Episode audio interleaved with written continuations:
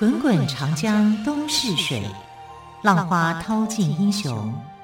是非成败转头空。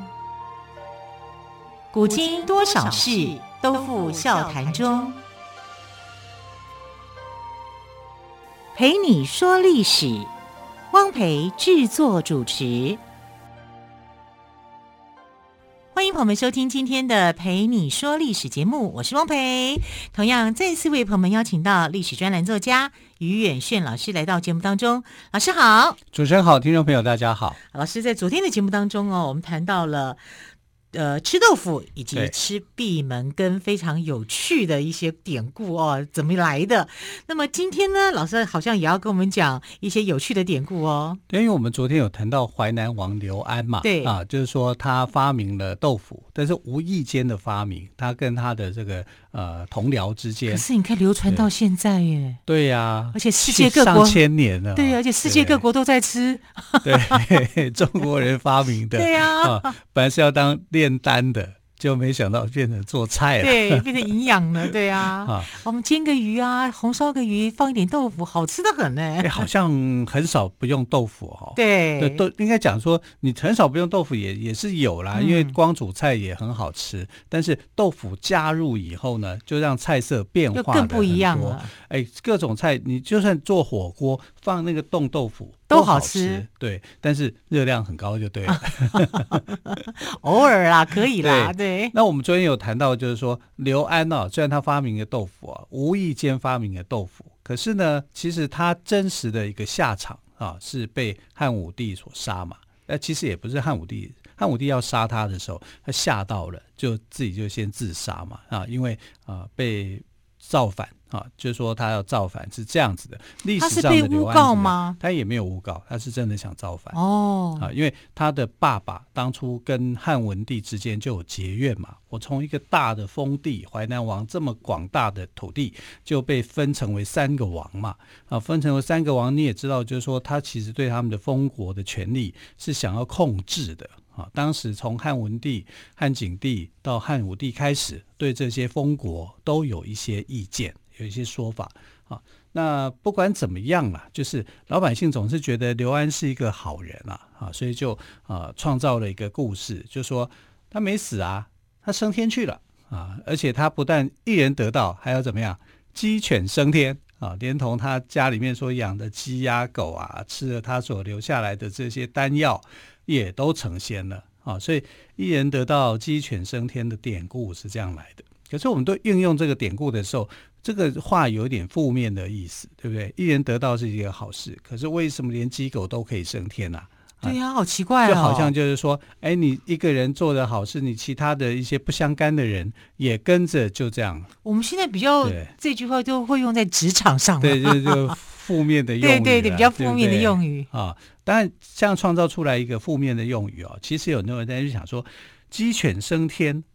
那猫为什么不能升天？不是我的意思是说，那其他动物呢？我们不要光指猫，还有其他动物啊！哎，可是我跟你讲，爱猫族的人就有意见了啊！这些铲屎官们就会觉得，嗯、我的猫星人，你怎么可以让怎么可以忘记他呢？对啊，你怎么可以让他没有地位呢？他不是很可爱吗？对，啊、对不对？OK，这是要讲，就是猫怎么样引进到这个中国的一段的历史啊，因为。我们知道，像狮子，它是猫科动物嘛。狮子也大概就是从西汉汉朝，就汉武帝之后啊，这个张骞通西域才开始传进来的。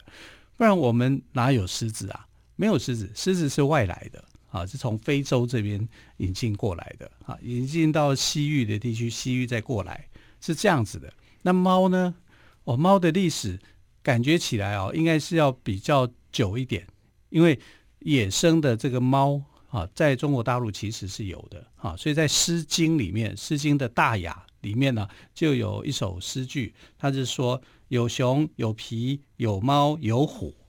那个熊跟皮，呃，熊跟皮是同一类的动物啊，而且皮可能比较大只一点啊。熊跟皮，那猫跟虎呢，也是同一类，都是猫科，猫科，都是猫科。但是哪一个会比较大？一定是老虎。老虎比较大只，猫比较小只一点。但他在《诗经》的那个时代，哈，先秦以前时代所写这个有猫有虎，这个猫绝对不是我们现在所养的家猫，会跟你撒娇可爱的那种，不是啊，它就是山猫，就是野猫啊，它比较小只一点，可是它的野性是很够的，所以这里的猫不是被驯养过的猫，是什么呢？是野猫。对，我曾经看过野猫吃。吃老鼠，我我好害怕。也不用害怕，那是它的本能本能了。对，对，因为你知道，最早被驯化的动物是狗嘛，狗的历史要比猫的历史要来得久嘛。那狗驯化以后呢，它变成这个猎人的良伴，对不对？它会去这个打猎啊，或干嘛的啊，食物就增多了。食物增多了，人类的地区食物增多了，老鼠就跟着来了。老鼠来了以后呢，这个猫就会追踪过来了，因为猫要抓老鼠，那是它的一个呃食物的来源。可是这里的猫是还没有驯化过的，嗯、它是野性野性很够的，对，对你只能说它就是野兽啊。所以《诗经》里面所写的这个有猫有虎啊，把猫跟老虎跟熊皮并列在一起，放在一起，可见的猫多厉害啊！对啊，可见的它不是被驯化过的，它是野性很强的啊。那中国通常来讲啊，把猫称为什么呢？呃，《周诗经》里面叫做猫，可是到后来哈，更多的称呼是称它为狸，狸猫换太子的狸，对，这个狸。所以讲到狸啊，讲狸奴。是大狸奴，就是现在的铲屎官呐。哦，讲铲屎官就懂了。对对对，铲铲屎官。狸奴。那狸呢，就是猫，狸就是猫啊。因为很多时候，这个狸跟猫猫的奴隶就对了啦。对，傻傻的分不清楚。猫太可爱了嘛。啊，对啊，那是驯化过的啦。对，猫到什么时候变得可爱？猫大概是在唐朝嘛，因为讲说，哎，从汉代以后啊，猫就开始有了它的一个地位。可是。淮南王刘安一人得道，鸡犬升天。为什么没有猫？那时就没有猫啊！当时就是没有猫嘛。对啊，没有驯化过的猫都是野猫啊啊！所以它不可能有猫会去吃它。哎，也许有啦，但是它不太可能会那个是我们所讲的驯化过的猫啊。但是的猫还是野生的啊，还是这个野性很强的。那。一直到汉代以后，慢慢慢慢的啊，它就会被驯化啊，因为呃有越来越多的猫进入到人类的这个视野里面嘛，啊，那就变成跟人类的共生的好朋友。可是我跟你讲，猫中国人看猫的时候啊，跟看狗是不一样的，因为他认为说猫是什么？猫是夜行性的动物，所有的猫科动物其实是夜行性动物。动物我们现在然后看到说，我白天都可以看到猫啊，它怎么会夜行性啊？可是你白天看猫的时候，猫的眼睛是什么样子？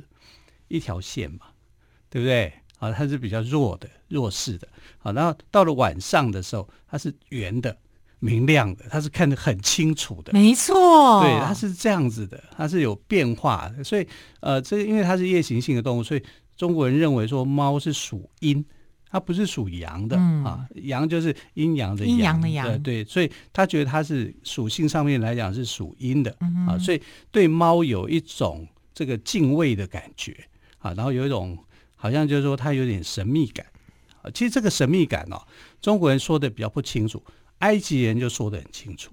哦，那埃及人怎么说？埃及人是喜欢猫的，非常崇拜猫，把猫当神的，啊，所以他们有一个猫神。哦，所以在埃及有个猫神。对，这个猫神还很有名，啊，他这个这个猫神有名到什么程度呢？他就是受人敬拜。啊，在埃及第二王朝的时候，他是被人敬拜的，而且他的爸爸也是很有来头的。谁的爸爸？哎，猫神的爸爸。猫神的爸爸。猫神的爸爸不不就是猫吗？不是，啊，猫神他是他的那个埃及的猫神是猫的头，人的身体，对，而且他还有一个名字叫巴斯特，猫神叫巴斯特。啊，那猫神巴斯特是什么样子呢？他是从太阳神的眼睛里面产生出来的。哇，搞不好还有神力呢！是啊，是有神力啊！啊，他是太阳神的眼睛上，太阳神叫什么名字？阿波罗啊、哦，那是希腊神话。希腊神话啊、哦，不是埃及神话。埃及神话叫做拉拉拉，就一个拉拉拉拉拉，有口字边吗？还是拉东西的拉？随便，它就叫做就是一个拉啊。他哎，太阳神叫做拉，从拉的眼睛里面生出来的孩子。那拉的眼睛不是只有生出一个小孩。啊，生了四五个小孩啊！这是从眼睛里生出来的孩子啊？对啊，神话嘛。宙斯好像哦，宙斯也是一个腿 腿上也可以生孩子，对对，脑袋瓜也可以生孩子，脑袋瓜生出来那个多勇啊！一生出来就还会拿着剑，拿着。拿着盾这样，啊、神话神话真的、是神话嘛，哈，所以就可是说这这些神话还蛮有趣的。对对对，那埃及神话就是这个巴斯特，就是从、嗯、呃拉的眼睛所产生啊，是受到埃及人的尊重，认为说她是战争女神，她有点雅典娜的那个味道，味道，而且她是我们到埃及有分上埃及、下埃及，上埃及就尼罗河的上游。啊，叫上埃及，尼罗河的下游叫下埃及。你能够统治上下埃及，这才是真正的法老王。哇，讲到这个，老师，你把我的记忆带回到遥远的小学。我在小学的时候读过一套最爱的漫画，叫做《尼罗河的女儿》，凯罗尔·曼菲士。啊，但是跟猫星人就有关了。埃及人就非常的喜欢猫、嗯、啊。那中国人喜欢猫呢？我们待会再再来说明怎么样喜欢法。那中国人到底是如何喜欢猫呢？我们先休息一下，稍后再请岳轩老师来告诉我们。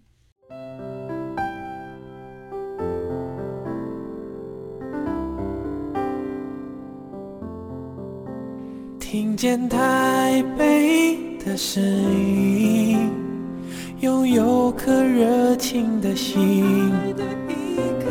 有爱与梦想的电台，台北广播 FM 九三点一。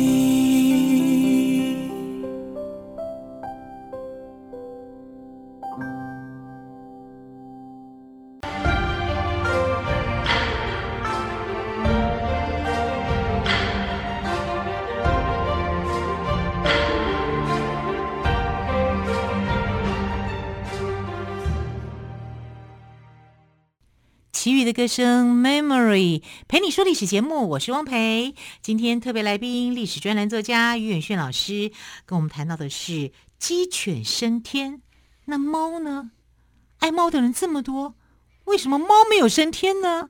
老师，为什么？其实我可以给你一个答案，因为后来有人问多了，你知道吗？嗯、问到烦了，就是说是这样子啦，就是呃，鸡跟犬虽然升天，可是下界有老鼠。所以暂时不让猫升天，因为猫升天，下界没有人抓老鼠。老鼠哦，原来如此。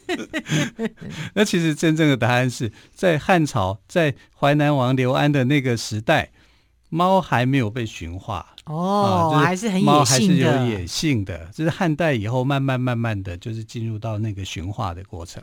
那这个驯化的过程呢，到了这个唐代以后啊，就开始比较明朗。为什么呢？因为唐朝有一个很有名的和尚，叫做唐三藏，就是玄奘大师啦。是啊，唐三藏其实我们如果讲唐三藏是一个不标准的称呼，因为叫三藏法师的人很多啊，就精通经律论。就是那位唱 Only Only You，哪位哪位？就是很烦呐，在《西游记》里面 的烦死人。电影把他的形象丑化了，实际上私底下不是这样子。小说里面 他也是差不多这个德行，所以才会被衍生出来啊。每次听到唱 Only You 的时候，都真的快笑死了。好，然后这个 Only You 先生呢，他就去天竺取经嘛，啊、对不对？天竺取经以后，就发现说，哎，天竺的经书哦，有时不时都被老鼠给咬了啊，啊。那老鼠会磨牙齿，磨牙齿啊，就咬经书嘛，对对对，啮齿类，类动物。然后就所以呢，在印度就很多人养猫，猫会去抓老鼠，老鼠就不敢过来。啊，所以老鼠不敢过来的时候呢，这个玄奘后来就取经啊，然后他要就回汉回唐朝嘛，回到他的故乡。可是回到故乡，他的鼠害鼠患还是会有的，怎么办呢？所以他就把猫带回来了。啊，他就啊把猫带回来，就是让他能够好好的看守藏经阁啊，然后不准那些鼠辈横行啊。所以就猫呢，就因为玄奘法师的关系啊。就就这样子哈，就带进来。那这也表示说，这时候的家猫可能在唐朝最晚的时候，在唐朝就已经出现了。哎，就是猫呢会帮忙去抓老鼠啊，然后做一些呃鼠害的防治。可是唐朝离现在啊，已经有一段一千多年的时间。我有时候在那个 YouTube 上面会看到一些影片哦，现在的猫看到老鼠会害怕。真是的，已经失去了。现在的猫看到老鼠会害怕，还不知道什么叫老鼠，因为被 因为被养的好好的，对对对对，已经丧失了它的本能了，知道吗？嗯、所以就哪一天说不定就变成老鼠称当大王这样。欸、你看十二生肖里面有老鼠没有猫啊？对不对？话说呢。嗯有一个卡通叫《汤姆猫跟杰利鼠》，这这个老鼠有时候真的是比猫还厉害。对啊，杰利鼠把汤姆猫整 的跟什么一样，后来还变成好朋友，好奇怪哦！哈，对啊，那就是在唐朝的时候哈，这是中国猫可能的一个出现的情况哈，这是跟玄奘法师到天竺取经是有关联的，因为他要去保护经书嘛，哈，所以。至少在唐朝人就认为说，猫可以抓老鼠，保护作物，也可以开始驯养猫。可是有一段的时间哦，在宫廷里面哦，嗯、是呃被禁止养猫的。这跟武则天有关哦。武则天怕猫吗？武则天怕猫，武则天怕猫可能是一个原因，但最重要的是。他在当皇后的时候，在争夺皇后这个权位的时候呢，啊，那不是就是到处去陷害人嘛，陷害王皇后啊，还有陷害萧淑妃啊，而且她把萧淑妃害得很惨，非常惨。就有时候真的觉得哈、哦，武则天有时候部分的手段真的太残忍了。对呀、啊，然后萧淑妃就很生气，因为她觉得说，我跟你本来是好姐妹的。结果你现在你用这种残忍的方式来对待她，所以她临终之前就诅咒。他就说：“我愿意，我来生变成一只猫，然后呢，阿武就是武则天，你就变成一只老鼠，嗯、然后我就每天追逐你，咬断你的喉咙。”哦，这武则天听了会很害怕，嗯哼，他要变成那个，因为唐朝人也是蛮迷信的，武则天也是蛮蛮迷信的一个人，好，所以你要变成一只猫啊，然后我变成老鼠，你每天都要来追我，那我看到老鼠，我看到猫就会有阴影。啊，因为唐朝那个时候开始喜欢猫了、嗯、啊，啊，看到猫就会有阴影，所以他从从此以后就下令宫廷不可以不可以养猫。那他只是在宫廷下令，他有民间也会禁吗？这他很少到民间去啊。对，都在宫廷。对啊，都在宫廷里面，宫廷就够他荣华富贵啊，发 号施令了，他不会到到民间去嘛，对不对？那民间养猫也是有他的道理的、啊，要、嗯、总是要抓抓老鼠吧？对啊，啊，就是总总是要这样，那是你的问题啊。武则天自己怕猫，自己内心有鬼嘛，嗯、有愧嘛，啊，所以还好他父亲还有一些防卫队来保护他。对对对，哈、啊，但这个就是唐朝的一段的插曲啦。嗯，但其实民间后来是对猫啊是越来越喜爱啊，是喜爱到什么程度，你知道吗？哈，在宋朝的时候，宋朝人对猫的疼爱就跟现代人一模一样。我们现代人想象得到的，在宋朝通通有，就是家人了吧？对，就是家人啊。所以你要去养一只猫的时候啊，你要找猫饲料，市场有卖；你要各种的食物，市场都有。宋朝就有猫饲料，你要有什么东西专门供应啊？所以宋朝是一个很特别的时代，还还会宅配吧？哎，他的饭店可以宅配，真的真的，他的他的在汴京城里面是有这种各式各样的服务，跟我们现代化差不多哈，没什么两样。现代人有的啊，他也会有啊。那我们来看哦，就是因为因为这个。民间对猫很喜爱，所以后来才会有所谓的狸猫换太子的故事嘛。狸猫换太子的故事是宋仁宗的故事嘛，这是一个虚构的故事。可是这个虚构的故事呢，竟然就跟狸猫有关。狸猫就是猫，其实就是猫啊，不是狸哦啊。但狸也被当成猫啊，因为呃，这个唐宋时期的狸跟猫啊是很难分不很难分清楚的，分不清楚的啊。其实讲的就是猫。那你看他对猫这样的疼爱的程度，所以有这个啊。那这种疼爱程度到什么地步呢？到文人都把猫写进诗句里面啊，所以连文人都把猫写进诗句里面。对啊，像什么？呃，像黄庭坚啊，黄庭坚有一个叫《起猫诗》。乞猫，乞是乞求的乞，乞求的乞，猫就是猫咪的猫嘛，对对对，乞猫师。呃，乞猫师是怎么怎么说的呢？就是他的邻居啊，就是呃母猫生了好几只小猫啊，一胎都好几个嘛，所以他就觉得说他们家老鼠很多啊，那如果可以邻居方便的话，就给他一只猫啊，他把猫这只给养大，那为了要养大它呢，为了要跟邻居求这只猫，他还特地跑去市场里面去买了一条鱼。啊，那条鱼里面用柳树把它穿过去，这样你还可以带在身边。嗯、然后就说我这个东西就给我要起营养的那只小猫咪吃，是 这样说它的营养品，请你把它送给我。送给我。对，他家就有一个呃这个起猫诗。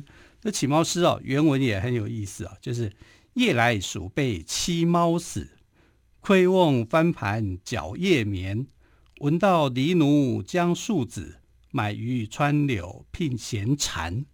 好，这个我来解释一下。夜来鼠被欺猫死，啊，就是讲他他们家猫咪死掉了，好，所以就鼠辈横行啊。对啊，晚上因为老鼠特别多，老鼠不怕了，对啊，猫都死了，猫都死了，嗯，啊，所以就是窥窥瓮翻盘，啊，就是到哪里都有，家里面储藏的瓮啊，老鼠跑来跑去啊，把盘子都翻就可以掀开了。对啊，哪里有瓮哪里有盘，他就到处在开运动会，啊，搞得他晚上都睡不着，啊，对。角夜眠，晚上时间很难睡。闻到狸奴将庶子，所以狸奴就是猫。好，狸奴将庶子，将庶子就是呃将要生产，要生出很多只小猫出来。所以呢，呃，买鱼穿柳聘闲蝉，闲蝉的意思哦，闲就是呃衔领衔主演的衔，蝉就是这个秋天的鸣会鸣叫的那个蝉。闲蝉哦，其实就是宋朝人对猫的称呼。好，所以这里面有两个这个跟猫有关的狸奴，狸奴就是铲屎官呐。嗯哼，啊，听说我们这样的人，对我们，对，听说铲屎官，你们家里面的猫要生产啊，要产了很多只啊，所以买鱼穿柳聘闲产，所以我就去用柳树穿着，我买了一条鱼。啊，就请给这些猫吃，对对对，请给猫吃，请送我一点营养品，对，让猫儿开心，对，又有营养，多有趣的一首诗啊，对不对？哎，很少诗人会写这样子的诗，哎，我告诉你，在唐宋宋朝这个诗很多，真的吗？对，大家这么喜欢猫啊，就喜欢猫。真的好有意思的朝代哦！对，好，所以你就说啊，我的猫的市场里面都有集散地去卖猫的零食，嗯、各种猫的口味，给猫吃的口味，哪一种鱼，什么样的肉都有啊，还有点心呢、啊。哇！还给它分口味呢，搞不好。对呀、啊，所以说猫如果是生在宋朝这个时代，遇到了炼丹的刘安，那就不是鸡犬升天，而是猫犬升天了哦。对，好，非常谢谢非常有意思的故事，也非常谢谢岳远逊老师今天跟我们说鸡犬升天，那猫有吗？看朝代，换朝代就有了。好，再次谢谢于老师喽，亲爱的朋友，也感谢您的收听，我们就明天再会喽，拜拜。拜拜。